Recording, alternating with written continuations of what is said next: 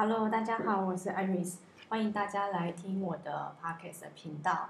那我们今天呢，要邀请的是一个很好的朋友，然后我们有很有趣、很有趣的话题要跟大家聊。你们今天一定会听到非常有趣的，你从来没有听过的东西。那我们就来欢迎那个小戴。Hello，大家好，我是小戴。对，小戴是我们是因为颂钵认识的哦。我们是颂钵哦。对，你最早其实我以为是弹吹，没有没有，颂颂钵是先哦，我先颂钵之后，然后才做弹吹。然后弹吹之后，接着你就开始戴光刻。要解释一下是弹吹项链啊，弹吹项链。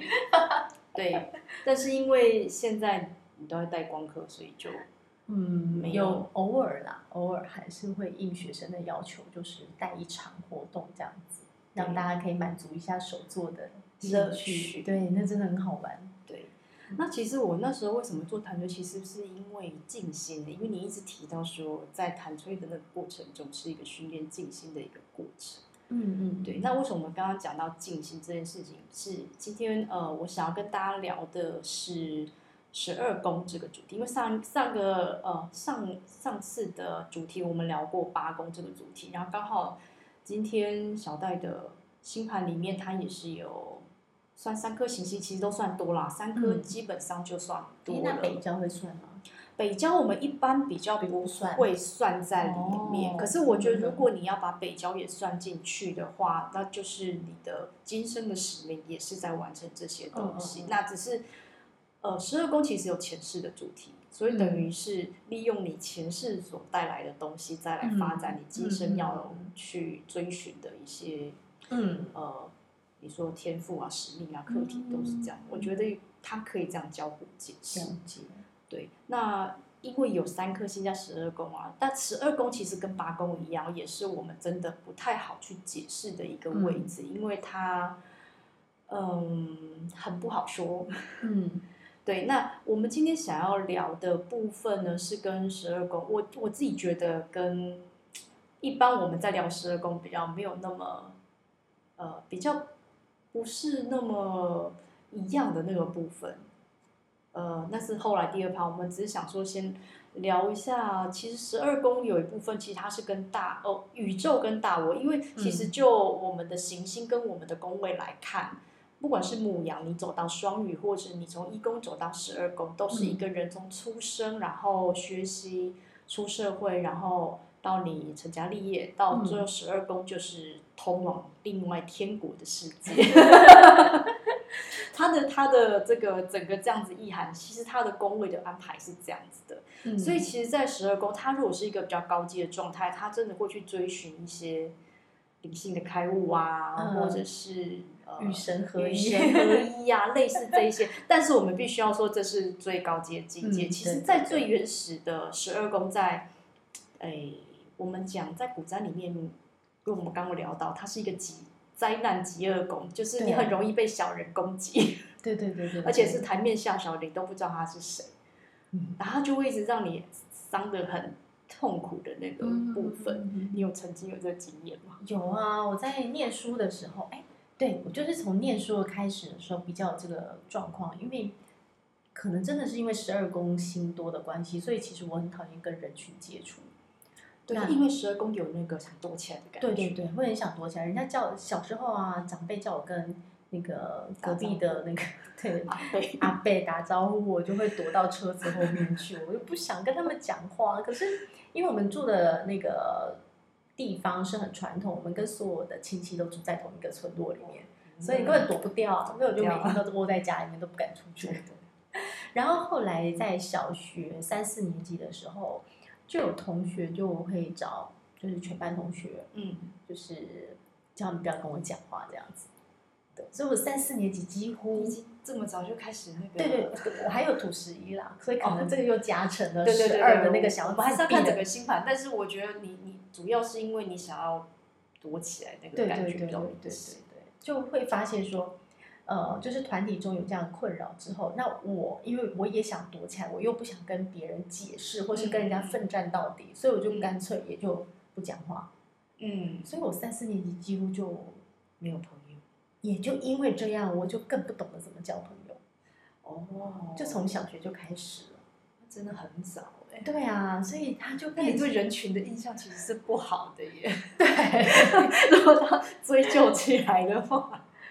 真的就还蛮还蛮痛苦的一个过去啊，嗯、然后后来到了工作之后，嗯，工作就会变成呃，因为我的木在时，所以我的那个长辈缘还不错，工作运还是不错，老板应该喜欢你，对，老板算喜欢我，可是那个同事之间的缘分就不是太好，部署，因为我算是一个小管理职，嗯，那我的部署缘就不是太好，嗯，对，因为年纪相仿，就很难管理。嗯我觉得另外一方面是，你知道受老板器重的啊，嗯、多少大家都会眼红，也是有那个部分，也是有啦，也是有。其实我小学那个状况也是因为这样，就老师很喜欢，很喜欢我，然后就会衍生这样子的一个状态。对，但是我觉得别人认为老师喜欢我，我觉得这也是他们自己认为的啊。老师应该没有那么强的分别，说这个小孩我比较喜欢，那个小孩不喜欢。对，也有可能。但是我们就是讨论到说，因为呃，就我们过去的智商的个案的经验啊，嗯、其实十二宫真的会，我们只能说，如果你流年走到十二宫，那那一年就是稍微沉潜沉潜一点，嗯、就是不要太张扬，嗯嗯嗯，就是该做的做，但不要把自己就是你没关系，你就等那一年就好，一年过完、哦、那个宫位，你一宫你就出头天了，但是。是。在那时候，他可能就是因为那个意涵。但是我们刚刚为什么讲说，呃，十二宫这很想法，就是最低阶跟最高阶就是一个机制。嗯、比如说吸毒的也是十二宫，然后高阶灵性开悟也是十二宫。对对对对对。对，那所以为什么我刚刚讲说它是灾难级的宫，但它也是修行的宫位。嗯。为什么会修行？是因为你前面有这些来逼你不得不修行的人。了解。对，所以。呃，十二宫我们也会称它做修行宫位。嗯，那个修行是指说，可能因为这些人、这些事件，让我去看到我生命里的某一些剧本、某一些状况，然后我才会去再往内去看为什么我会走到这个位置，然后可能到更遥远是，呃，我来这世界要做什么？它是一个。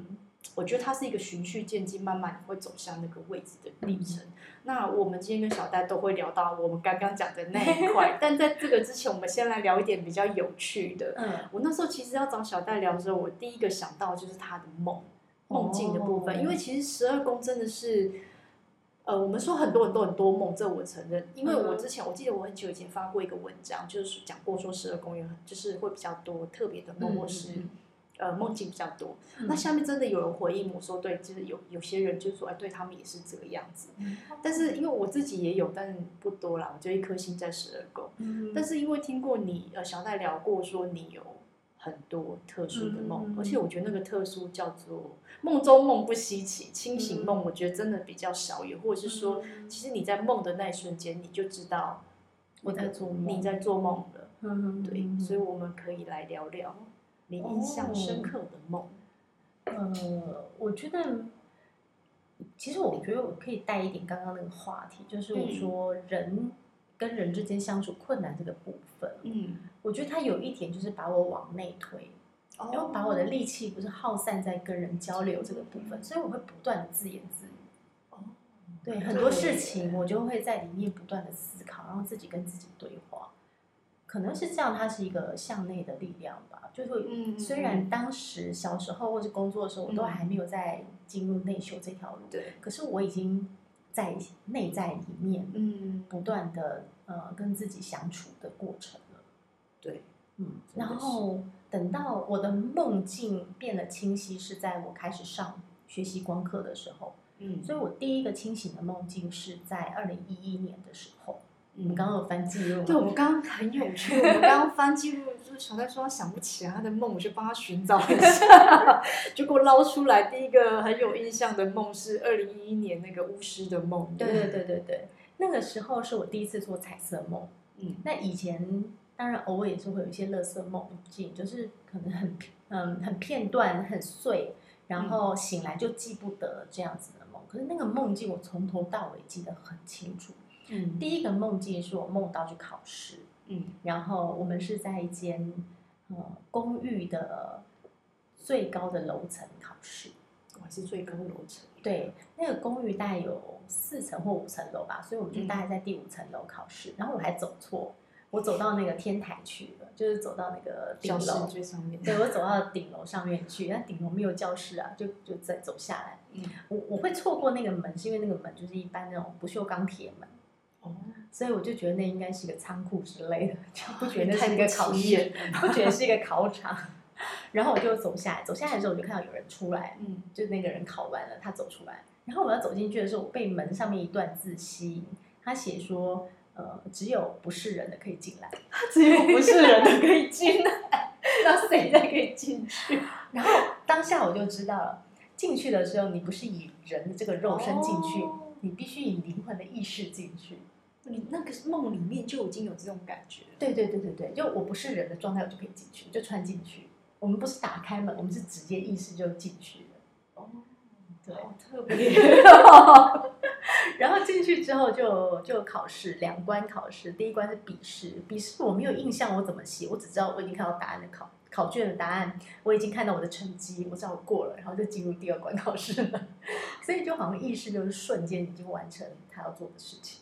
嗯，然后第二关就是在沙地里面的迷宫，在过关，那我也过了，因为我就算是第二个出来，刚刚第一个已经出去了嘛，我就第二个出去了，所以算也算考的不错，就考完了入学考试，然后我们就走走走走走，走到那个天台，然后有很多人考完试，就大家在那边欢呼啊、跳舞啊，然后那个地方是一个有结界的空间，有结界的空间，对，因为那个时候在下雨。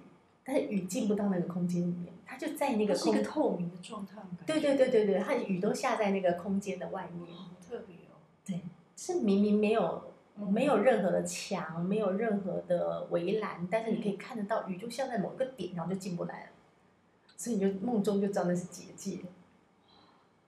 那时候你醒来，没有觉得这个梦非常的不可思议吗？有有有有有，这我那个时候我还没讲完，我梦，然后我们就继续往下走。大家就被叫说：“哎，下去吃饭了。”这样子，我们就到了一楼去吃饭。然后我们在一楼的时候呢，我们在那个木地板上面，一楼的装潢的空间它是木地板。然后我们在那边吃饭，然后我们吃的饭是老师煮给我们吃的。嗯。然后我梦中我还看得很清楚，那边有两碗饭，一碗呢它的碗是完整无缺的装好饭，另外一碗呢碗是有点缺口，倒在有点半倒在那个木板地板上。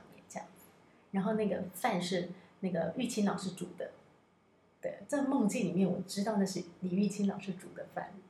哦，但是那时候你知道？那个时候我知道玉清老师，但我从来没有想过要去上他的课。哦，所以那是我第一次梦到他。这是一个彩色梦，真的好特，这个真的是一个很特别的开始。对，然后第二个彩色梦，呃，就是上课梦了。就直接去巫师上课，就是因为学考考完了，对对对对，可以直接去上课，连续上课，好有连续。但在这中间隔了，我不确定隔多久，但没有隔太久，没有隔太久。对，因为我们刚刚看的是五月份嘛，好像是。然后我记得十月份的时候，十月一号那一天是我生日，然后我去参加西呃那个胡一梦的课。哦，胡一梦那个时候帮土星翻译，然后写序。所以他开了一个工作坊，好像对，我记得。对，因为我第二个梦又再次梦到李雨欣老师，我就想，好无事不成三，如果如果再三次，我就去上你的课。他的灵魂一直叫你赶快去。然后第三次就是我去参加那个工作坊的时候，嗯、我的正对面就坐着台中开工作坊中心的主人。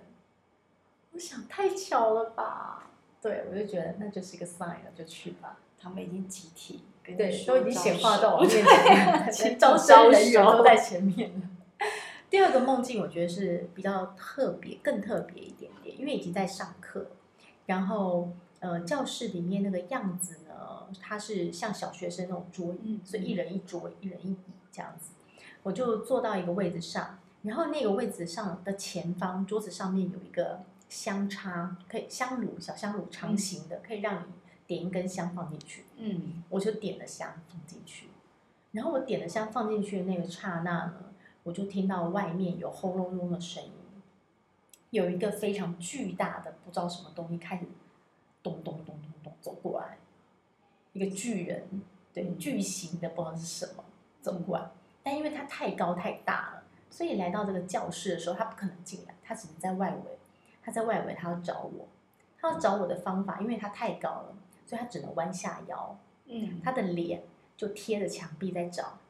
他的脸我非常的有印象，他是蓝色的身躯，然后脸是非常大的，圆圆的、扁扁的，一个像饼的一个脸，像饼，对，像一个饼的脸，大饼脸这样子。然后面相有点恐怖，就是比较，嗯，像，就是比较像怪精怪那样子的脸。对，当时觉得像精怪啊，嗯，但后来对他有另外一个诠释。嗯，然后。当他大吼，然后在找我那个过程中，玉清老师就出现了。他就说：“你到底做了什么？把他引过来了。”嗯，我说：“我就只有点香而已呀、啊。”然后老师就叫旁边的助教把一团生肉放在他的手上，放在助教的手上，然后用嘴就直接撕咬吃掉它。助教吃掉它，对，吃掉那个生肉。那那个怪物，那那个巨人就没有，然后我就醒了，然后你就醒了。对，这个梦，我花了至少十年以上的时间，嗯、才慢慢参透它的意涵。记好久，因为这个梦太特别了。对，嗯、第一个就是因为玉梦又再次梦到玉清老师嘛，嗯、所以我就心里面想说，如果再梦到他，我就去上课。嗯，就十月份就看到了嘛。哦，对。然后第二个部分是关于那个蓝色的那个巨大的怪物，还是谁？到底是谁呢？后来，后来我是呃，我当时的男朋友就是我现在的先生，他给我带一些佛牌，嗯，藏传佛教的佛牌，嗯，然后那个佛牌很有趣的，就是一些呃菩萨的愤怒像。哦，你刚讲的时候，我有想到是不是那个，就是有一些看起来很丑，然后很对对对对对对对对，但它其实是愤怒像，嗯，它并不是什么。精怪，嗯，然后我就看那个样子，真的就很像他的样子，所以从那个时候我就开始对藏传佛教有一点兴趣，但我没有真的去皈依啊，我就是有兴趣，我就去找寻自己在那边呃幻想说到底是哪一尊，但是越认识就发现越多尊，你就搞不清楚，所以其实还是不知道是哪一 尊，我不清楚，可是。呃，也非常有趣啊！就是后来我先生就是有引我去那个一个佛教中心，嗯，参加一位仁波切的来台湾的疗愈，嗯，他们也有做疗愈，对对对对对，很特别，来台湾做疗愈的那个的法会嘛，这也不算法会，就是来做疗愈这样。那我就去参加，那我们就是很多人都在外面排队，嗯，那每一个进去就可以。进去的时候，我们是三个人在里面，嗯，一个人是刚疗愈完，嗯、一个人正在被疗愈，另外一个人在等，所以同时那空间里面会有三个人，然后除了那个仁波切以外，还有仁波切的随侍的随从，嗯，随从的目的就是要把那个人架好，架好，对，因为仁波切他就是会把一根金刚杵放在嘴巴里面，嗯。含着，然后开始持咒，嗯。他持咒的过程，他所含的那个金刚杵会被加热到大概八十几度的温度，然后我们就会告诉仁波切说我们的身体哪个部位有不舒服的症状，嗯，然后仁波切就会用那个金刚杵在那个位置点上面，就是呃放上去，因为八十几度嘛，所以就会灼伤，不是只有烫而已，是灼伤，是真的灼伤，所以旁边的随从是要把那个人夹住。哦，以免他烫到那个跑走，哦、那个应该会想跑走，那个被烫到。对对对对对，是真的，真的会很烫的。所以你有被烫？有，我身上有那个疤，有三个。烫了之后是会有那个像？是啊是啊，八十你被八十几度东西烫下去，怎么可能没有痕迹？我们有时候是被热水这样咚一下，就有那个。对，但是它是放很久，它放很久，对。它不是怎么样可以不要逃开，忍住啊！我觉得这个时候生过小孩的妈妈就呈现了某一种韧性，我可以忍，我可以忍。对，所以，所以我我是可能是里面唯一没有喊叫的，跟挣扎，跟做任何挣扎，因为其他人都在尖叫跟挣扎。你要不叫出来，因为它真的很痛。对，很痛又很烫这样子。好，然后那一次是我第一次认知到说，原来真正物质跟能量是可以转化的，转换的。以前会觉得那个是，呃，是一种小说里面的情节。对，因为你这样含着变八十几度，这个。这真的是很不可思议，不太可不对，对，就以常理，我们科学角度来讲，觉得不太可能发生。对对对对对，但它就在我眼前发生，然后躺在你身上，对，躺在我身上。那我我觉得，呃，仁波切可能是用这个方式在实现一些、嗯、呃给弟子们的信息，但是听说他在藏地，他都会去到处帮人治病，是这样治病的方式。所以那个部位，如果他你刚刚说你肩膀旧伤，他就烫在那个肩膀的地方，那就会真的有感觉到不一样。老实说，我没有，可能我那个伤是非常顽固的伤，因为我是脊椎有损伤哦，所以你不可能说有什么样子的骨骼在重生的变化。可是我后来因为练瑜伽，所以那边虽然有有损伤，可是我还是可以维持到一定正常的活动。嗯，不被影响，这样还是有帮助的。我不确定，因为时隔太久。嗯，但是呃，那一次之后，我就开始专心修那个仁波切所教的那个法。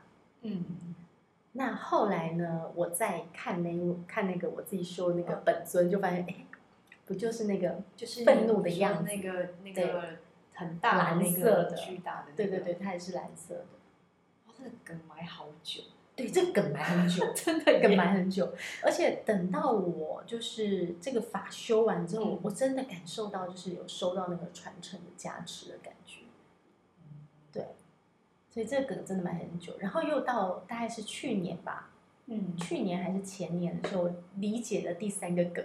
第三个梗是，就这个梦里面，我不是那个助教吃了那个生肉，对，他吃那个生肉，我也觉得很好吃。对，是什么？后来我才知道，因为我们修这个呃藏传佛教的法，几乎都是密法嘛，很多都是密法，也就是说不能随便修的，嗯、你就是要有上师的传承，你才可以修的。嗯、所以呃，我后来去看那个密乘的一个戒律，它的戒律跟小乘跟大乘的戒律是不不太一样的。其中其中有些戒律哦，它对于分别这件事情其实是。哦，在教导没有分别这件事，嗯，所以他们对于修习密乘的那些弟子们，在跨越他们的执着，对于这个呃，例如说吃素的执着，或是不近女色，或是不能够饮酒的执着，这个部分会强迫破戒，哦，让他们真正理解这没有分别，你吃肉或不吃肉，在这个世界里面，它都只是个频率。是你的分别心对它起了某种，比如说贪爱的执着，因为你觉得肉好吃，嗯。可是如果你意识没有完全已经修到某个程度的话，它是不是肉都都是一样的？它的外在形成什么样，它的本质都是一样。他们在吃的东西的时候，其实就不会有那个分别心，就像那个济公一样，什么东西对他来说就是穿肠度过而已。嗯，对。所以我后来看到那个戒律的时候。我突然就想起了那个梦境的第三个部分，嗯，所以我想它就是一个教导，就是没有分别这件事情。嗯，这个好深哦，对，这个梗梗埋太久了，梗 埋很久，而且其实不是每个人都有办法，就要隔十年，然后我每一次都去。嗯，回想到，然后再嗯跟那个结，嗯、就是它里面出现的那些东西，然后再结合在一起。嗯嗯，所以这样听起来，这个梦大概对你还蛮重要的。我觉得蛮有意义的，对，蛮重要的，的意义的这种感觉，比起其他我们常常在做梦的这个 细节里，因为我觉得说做梦，我觉得大家都呃。比较多其实都是心理因素啊，比如说我们幻化成很多的情境在梦里面，然后其实比较多显化是我们内在潜意识的部分，这是我们现在每次在解梦的时候最常会说到。嗯嗯，但我觉得像你说这种梦，它比较跟这个也是讲你内在的梦，但是我觉得它显化的，就它的那个意涵又更不一样的感觉。我有看到有人说过，就是在藏传佛教的，嗯、不是不一定是藏传佛教，嗯、应该说有一些人。他的过往生的那些修习过的本尊，或是他的上师，会来到他的梦里面，有点像是唤醒他说：“哎，时间到了，你该修了之类的。哦”对，就有一点这样的意涵。嗯、但当下你不会知道，因为你要走的路还很久。嗯、等到某一天回想的时候，才会知道，哦，那个时间点就是我该开始的时间。所以这样差不多就是那时候应该就是开始的时间。对对对对对。那还有什么其他你觉得印象比较深刻？印象比较深刻的，我的梦境大概就会分为像是上课梦嘛，上课梦境可能就会有像梦境感觉。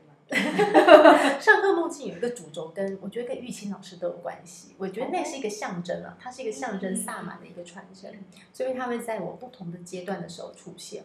会在我像刚刚那个入学考试啊，然后上课啊，然后还有毕业啊，毕业典礼也有出现。对对对对，毕业典礼也有出现。然后后来我自己又再回去上老师的其他课的时候，又再出现。对，渊源好深，很深。但是其实我们在。见到面的时候没什么好聊的，不太喜欢跟异性聊天，你知道吗？所以我跟他没什么好聊的，但是他就会在我梦境里面出现，他的灵魂一直都跟你有有连接，这样 对，可能是吧。然后另外的梦境就可能会是星际的梦境，哦，对，这个我好像也听你对，然后再来就是有可能有一些跟前世有关的梦境。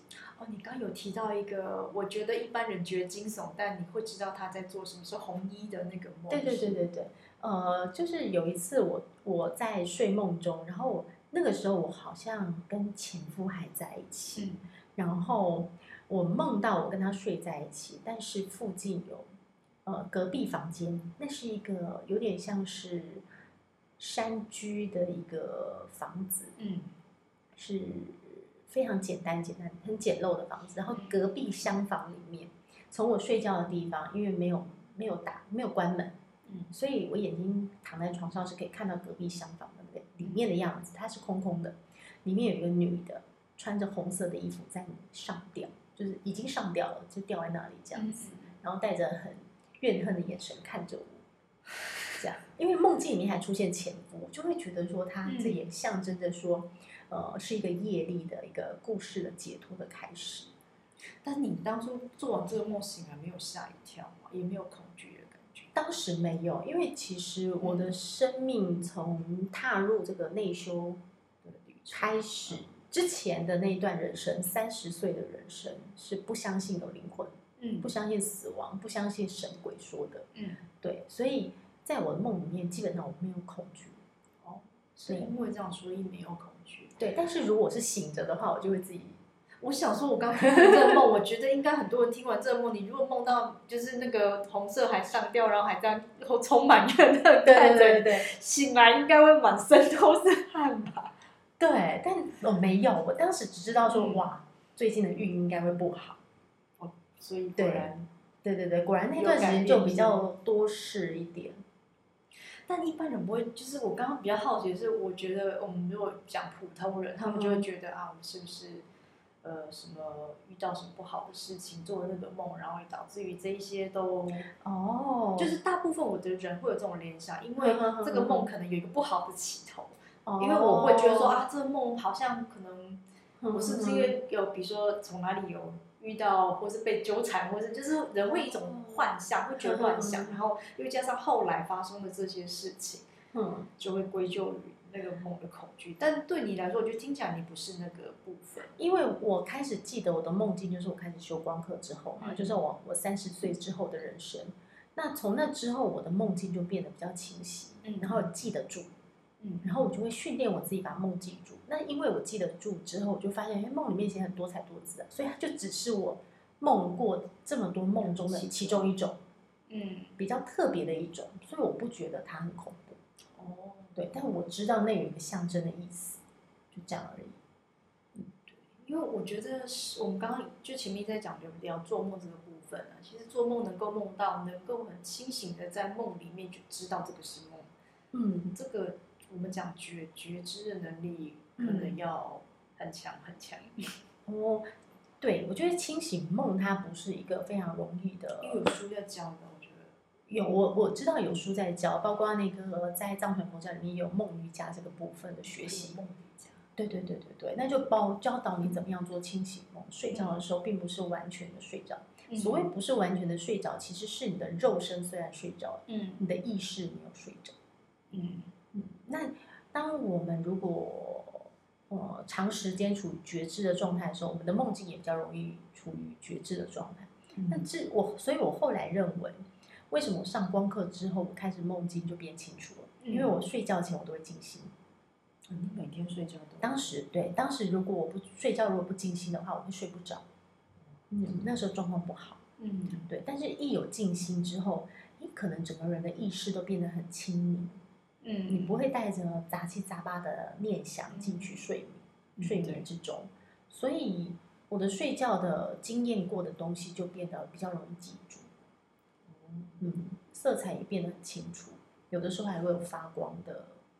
那个色彩的样子，因为我觉得这个像梦比较是我们一般人觉得我们都知道这件事情，但是我们要真的去像你记住这些，嗯、然后知道它的意涵，我觉得这真的是比较少见的部分啊。嗯，但是不是不可能发生，因为我们可能经过透过各种呃练习啊，或者是各种你的生活的觉知，或者是在修行的部分，它就会变得很清楚。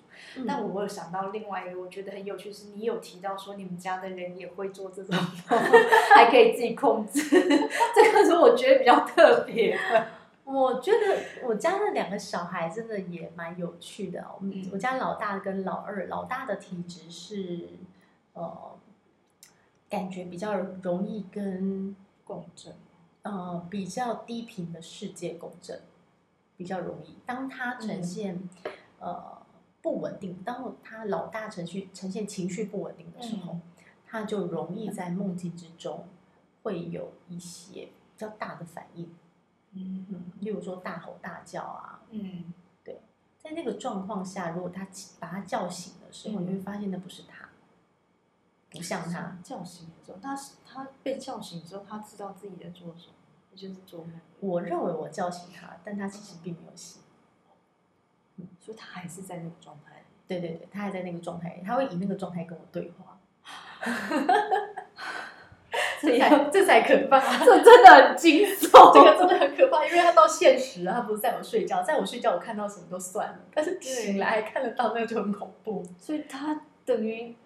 你知道，在以前，人家就会觉得是是被附身，你知道吗？对，但是因为我那时候功课已经上很长一段时间，嗯、所以我就不会用附身去想这件事情，嗯、是用能能量的低频的状态。对对对，我觉得是因为我小孩他有一个内在的创伤，嗯、使得他在情绪不稳定的时候，嗯、他会呈现比较低频的状态，他就会呈现他自己在非常低频的一个、嗯、呃那个次元样子的自己。哦，对，就很。很有趣，真的。那还有其他也有，不是只有他。对对对，老二也会有。然后后来他们告诉我，嗯、他们有一段时间呢、啊，两个人会做一样的梦，一样的梦。对，梦境是一样的。对对对对对，是大家一起去一样的地方玩的意思。对，他们的意他们的意思是说，老大会跑到老二的梦里面去，老二会跑到老大的梦里面去。他们有起来醒来之后对照 对照听说是有，听说是有，可是因为那个时候我没有跟他们住在一起。嗯、听说他们早上起来就会说：“哎、欸，你是不是梦到什么什么什么？”然后我梦到什么什么，这 也太有趣了吧？对啊，这个这个是我觉得比较可比较特别的啦，不能说可怕，真的很特别。没有没有没有可怕，但真的很特别，因为对很少会大家，这只能说我觉得你们可能一家人都有这种 特殊的。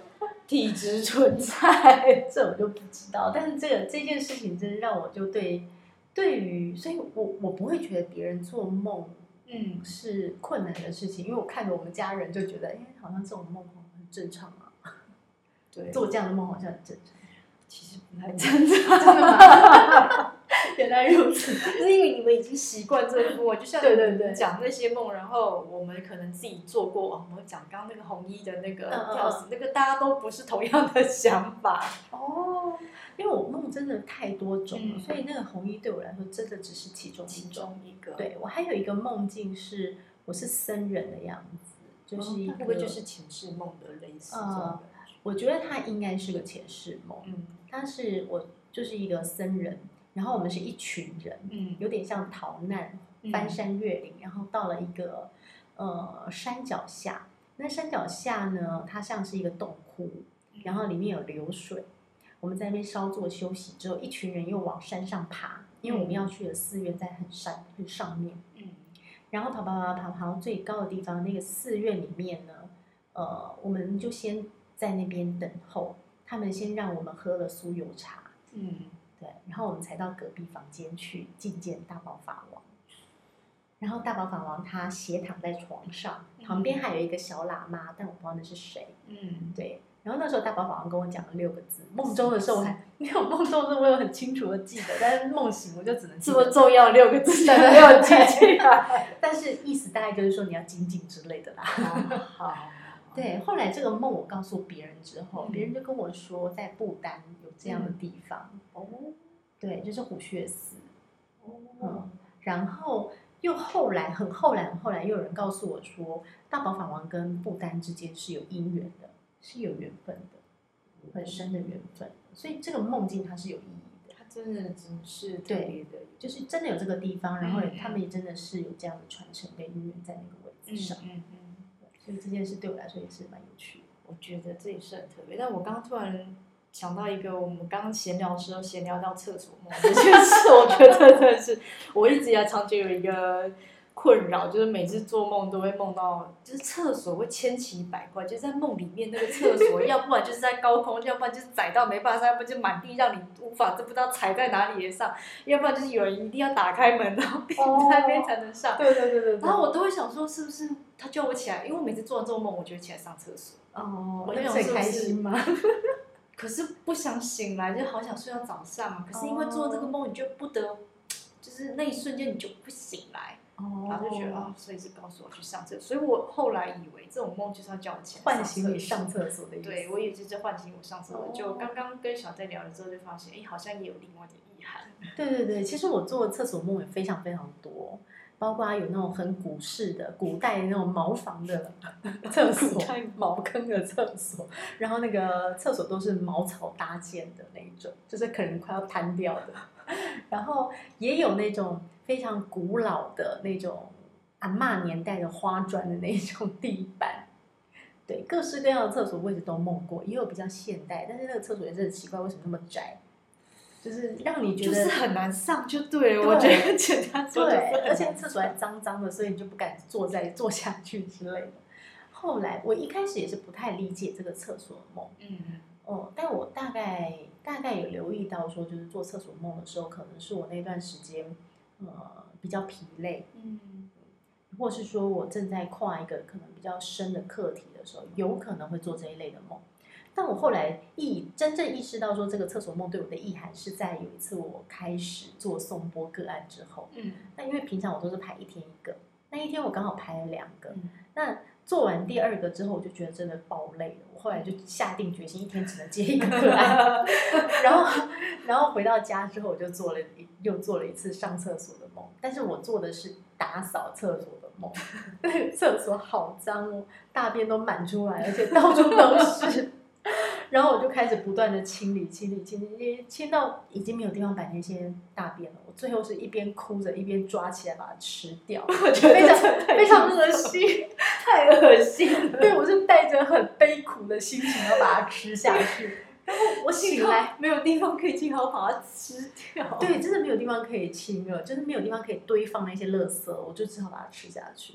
然后醒来之后我就懂，因为我真的太累，对，太累了。做了两个个案，可能超乎超过我当时身体跟能量体可以转化的程度，所以我的梦境里面提醒我，以我现在的程度，可能一天一个就够了，这样子。其实这个也是非常有趣的。对，所以后来我就非常注意我的厕所梦，然后有一次在。上完瑜伽课的时候，老师会敲铜锣。嗯，敲铜锣那个当下，我就睡着。但是我其实没有睡着，我是肉身睡着，意识醒着，就有点也是类似清醒梦的状态。嗯、但不是因为我不是在完全睡着之后才进入，嗯、而是在准备进入睡着的状态就开始进入这个画面。嗯、我就先看到一个，就是我刚刚形容像老阿妈那种五零年代的厕所的样子。嗯，地板是花砖的，然后水泥墙壁，嗯，然后很老旧的浴缸啊、马桶这样子。然后当下我就觉得我不喜欢这个厕所，我要把它改的豪华一点。嗯，既然它是我清理的一个象征的话，我现在就是要把它升级成高档一点。哦、所以我在那个状态里面，因为意识还是清醒，肉身是睡着，我、嗯、就觉得说我要利用我的意念把它转化掉，所以我就非常用力的观想。我就观想出一个非常漂亮的厕所，豪华的厕所，有那种独立浴缸啊，然后有金呃金色的那个水龙头啊，然后马桶是还有镶金边这样子，对对对对对，有有升级有升级有有有升级，会不会有点像是其实刚好是那个整个那个过程，那个瑜伽丸的过程，好像自己在更新，然后我觉得也是建造的那个感觉，对对对对对，当然也有可能象征着我自己的那个成长。我自己的成长，嗯、就是可能，也许我那个时候已经，呃，好像不确定是不是已经在代课了。嗯，如果在代课的话，有可能也是暗示说，呃，我能够承受的量又在扩大当中。嗯，有有这种感觉。嗯，好，那我们呢，可以跟小戴聊的还有非常多，所以我们就静待下集，我们来聊十二宫的另外一个部分。那我们今天呢，就先干跟大家先在这里先跟大家说拜拜了，下期再会，拜拜。拜拜。